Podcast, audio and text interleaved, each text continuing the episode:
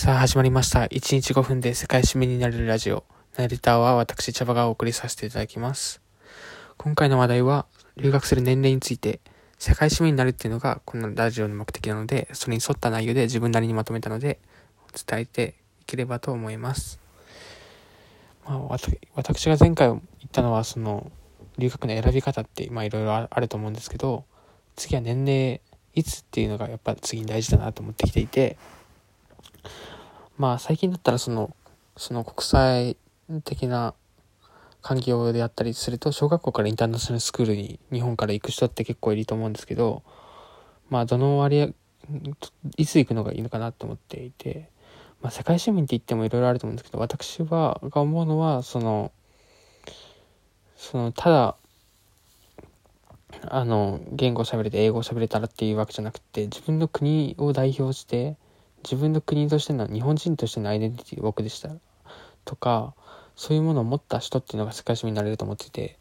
そういう意味ではちゃんとした日本の教養を持つっていうことが大事だと思います。日本の教養っていうのは小学校中学校まであるわけ。でそしてまあ高校の教養っていうのはまあ頑張ればその16歳17歳で高卒院で資格まで取れればあれで取れるわけでありましてやっぱそこを取ってから行くっていうのが大事だと思います。まあよく自分で言う話だだと、ピストルガンですね。銃に例えるんですけども、言語っていうのはピストルのトリガーの部分だと思うんですね。その自分の、あの、あの、弾を速くする、加速させる能力、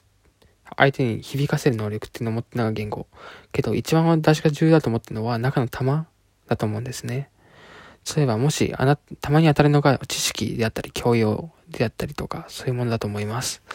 例えば、もしあなたが、その、全然教養がなくて、BB 弾ぐらいのプラスチックの弾ぐらいのものを銃の中に入れたとしても、全然、あの、威力はないですよね、BB 弾なんで。いくら英語が喋れても。それと一緒で、中のもの、どんどん、銃の弾の部分にあたる教養であったり知識っていうのをちゃんと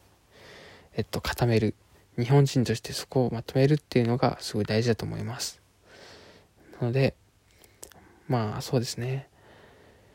まあ個人的にはな極論であるあるかもしれないですけど、小学校からインターナショナルスクールに行くとかそういうことよりも、日本の教育っていうのを受けてちゃんと行くべきだと思うんですよね。実際に、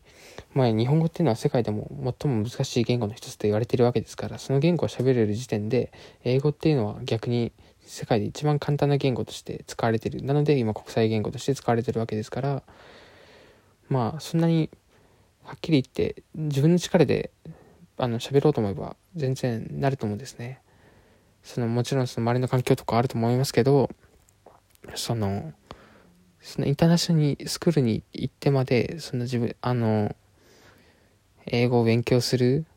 英語だけの環境っていうのは違うんじゃないかなと思うんですよね。はい。ということで、今回は、今回は、ね、留学の時期、そうですね、もしこれで、そうですね、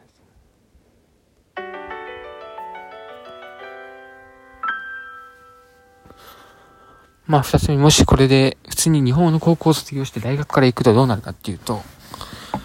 そうですね。まあもともとその普通にアメリカとか大学、あの留学するっていうと、日本の高校卒業してから大学、あの留学するっていうと、一つ目はその日本の大学に行って、そのプログラムから行くっていうこと